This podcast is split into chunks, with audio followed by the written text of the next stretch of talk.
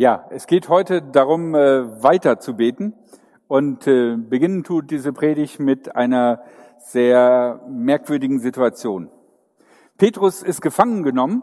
Nicht die Geschichte, wo Petrus und Johannes zusammen gefangen genommen worden sind, sondern Petrus alleine. Und er soll hingerichtet werden.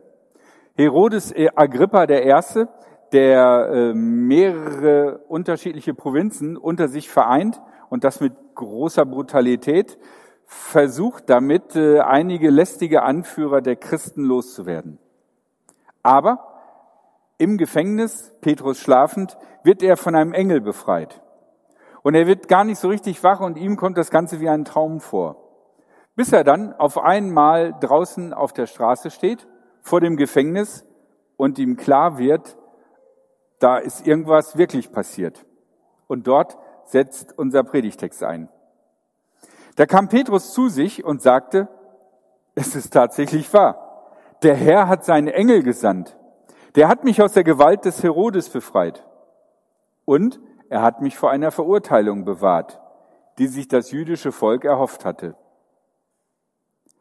Als ihm das klar geworden war, ging er zum Haus von Maria. Sie war die Mutter von Johannes, der auch Markus genannt wurde. Viele aus der Gemeinde waren dort versammelt und beteten. Petrus klopfte an das Tor. Eine Dienerin kam, um zu öffnen. Ihr Name war Rode. Sie erkannte Petrus an der Stimme. Vor lauter Freude vergaß sie, die Tür zu öffnen. Sie lief zurück ins Haus und meldete, Petrus steht vor dem Tor. Die dort Versammelten sagten zu ihr, du bist verrückt. Doch sie blieb dabei. Da meinten sie, dann ist es wohl sein Engel. Petrus aber klopfte weiter an. Endlich öffneten sie die Tür. Als sie ihn sahen, waren sie außer sich vor Freude. Petrus ist also in Lebensgefahr. Er ist gefangen genommen und soll hingerichtet werden. Und natürlich in so einer schwierigen Situation betet die Gemeinde und trifft sich zum Gebet. Dabei treffen sie sich nebenbei gesagt an einem sehr interessanten Ort, nämlich bei Maria.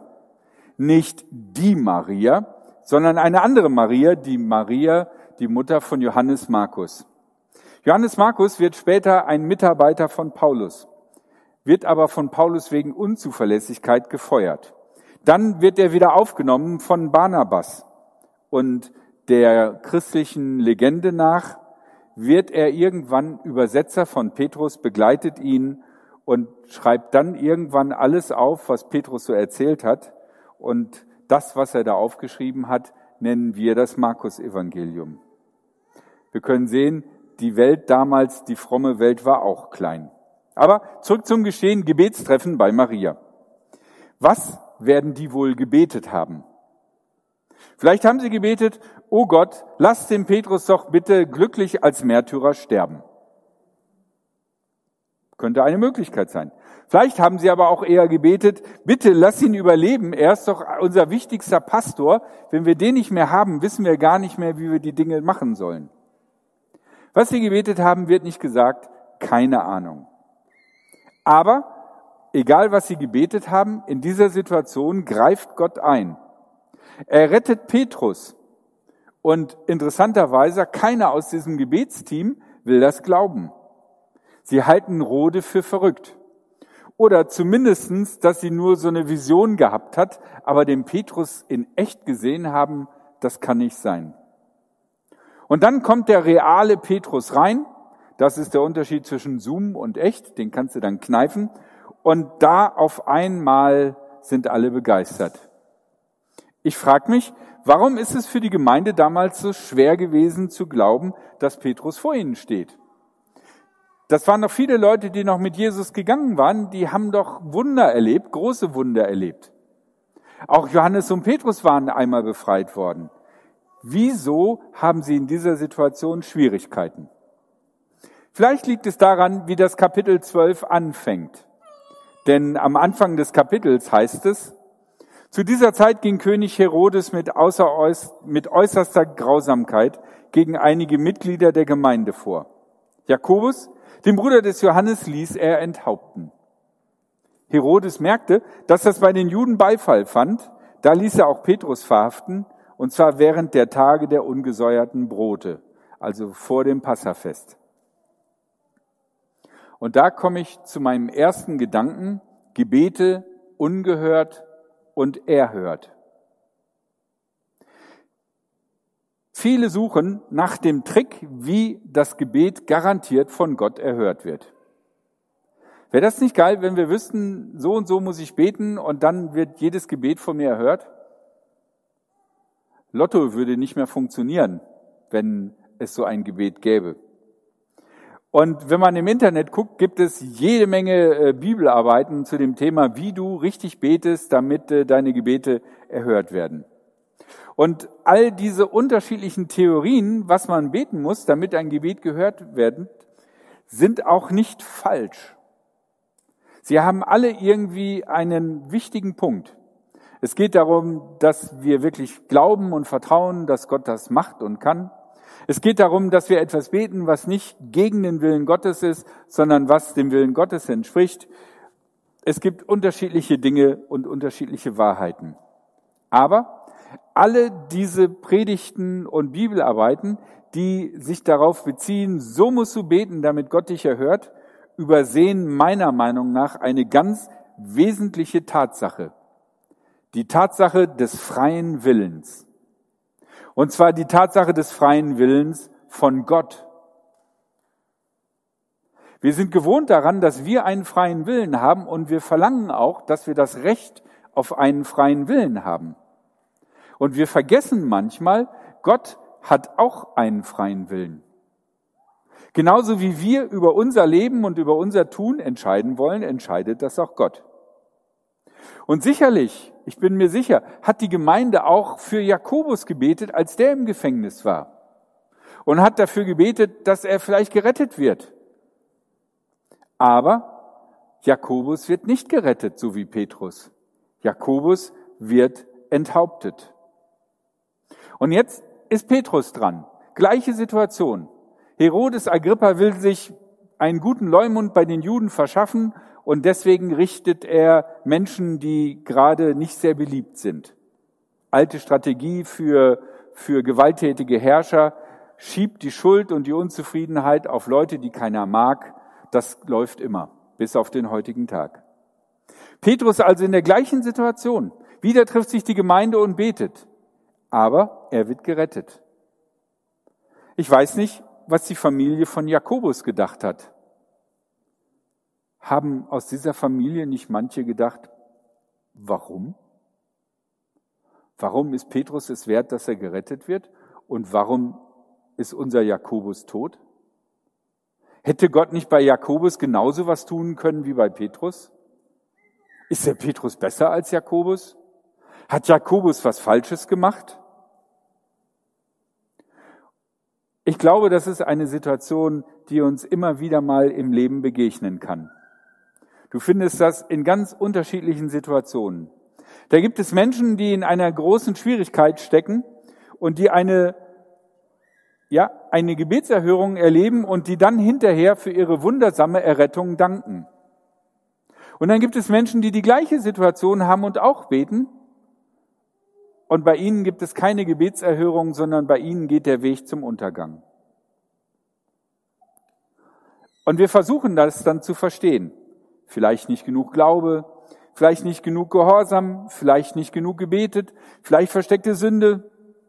Aber all das sind meiner Meinung nach nur zu kurzgreifende Erklärungen. Warum erleben wir es, dass das eine Gebet erhört wird und das andere nicht?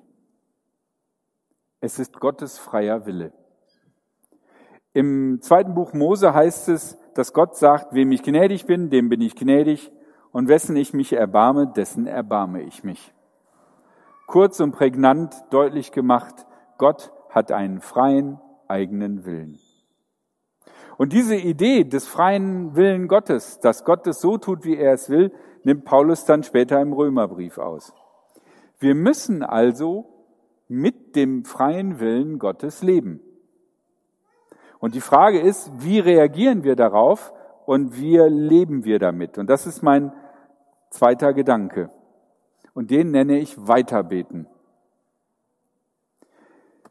Ich persönlich, also ich, Ralf Berger, ich würde sagen, na ja, okay, wenn das so ist, Gott sowieso macht, was er will, naja, dann kann ich auch das Beten lassen. Weil soll Gott doch sein Ding machen, wenn es gut läuft, freue ich mich. Und wenn es nicht gut läuft, dann habe ich keine Mühe und Zeit und Hoffnung hineingesteckt. Nichts ist schlimmer, wie wenn man auf etwas hofft und ähm, ist enttäuscht. Da hoffe ich doch lieber auf nichts und werde nichts enttäuscht.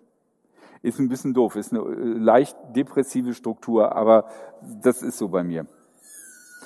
Anders die frühen Christen. Sie beten. Ich weiß nicht, was sie beten, aber sie beten. Jakobus kommt ins Gefängnis, Jakobus wird hingerichtet, sie beten. Petrus passiert das Gleiche und sie hören nicht auf, sondern sie beten weiter. Sie haben nicht aufgehört und aufgegeben, sich an Gott zu wenden. Es geht heute in diesem Text nicht darum zu überlegen, was haben die wohl gebetet, sondern ich möchte deutlich machen, sie, äh, sie beten. Sie bleiben im Gebet. Sie bleiben im Gebet, wenn Jakobus stirbt und sie bleiben im Gebet, wenn Petrus überlebt. Und das ist die entscheidende Frage für unser Leben. Zum Beispiel für mich. Was kann mir helfen, dass ich weiter bete, auch wenn ich vielleicht enttäuscht bin? Auch wenn jemand anderem was total Tolles passiert und bei mir nicht. Wie kann ich weiter beten? Ich glaube, es gibt zwei Dinge, die uns helfen können. Das erste ist, es ist wichtig, sich daran zu erinnern, dass Gott schon mal unsere Gebete erhört hat. Dass wir schon erlebt haben, dass Gott in unserem Leben wirkt. Der Autor des Psalms 103 sagt, Lobe den Herrn meine Seele und vergiss nicht, was er dir Gutes getan hat. Es ist also wichtig, sich daran zu erinnern, wo Gott unser Leben vorwärts gebracht hat und uns gesegnet hat. Und das Zweite ist, ich glaube, wir müssen lernen, nicht aufhören zu beten und auch nicht unsere Gebete so minimalistisch zu formulieren. Das ist auch so eine Sache von mir. Ne? Ich fange dann an so zu beten, ach lieber Gott, bitte mach das Dach, aber wenn du das nicht machst, ist das auch nicht schlimm, dann komme ich da auch mit zurecht oder so. Oder wenn du wenigstens so ein kleines bisschen irgendwie machen könntest. Und dann ist mein Gebetsanliegen mittlerweile so klein, dass das äh, schon von alleine passiert, weil das so mickrig geworden ist. Und ich schrumpfe sozusagen Gebete zu Kleinstgebetserhörungen. Das ist, glaube ich, nicht der richtige Weg, sondern ich glaube, wir sollten weiter beten und mutig sein, groß zu beten. Und wir haben uns überlegt im Vorbereitungsteam, wie können wir mich zum Beispiel, aber auch euch vielleicht, wenn ihr ein ähnliches Problem habt, unterstützen darin. Nicht aufzugeben zu beten, sondern weiter zu beten. Und nicht das Gebet zu schrumpfen, sondern groß zu beten. Und äh, was wir da vorhaben, das wird jetzt die Andrea uns erklären.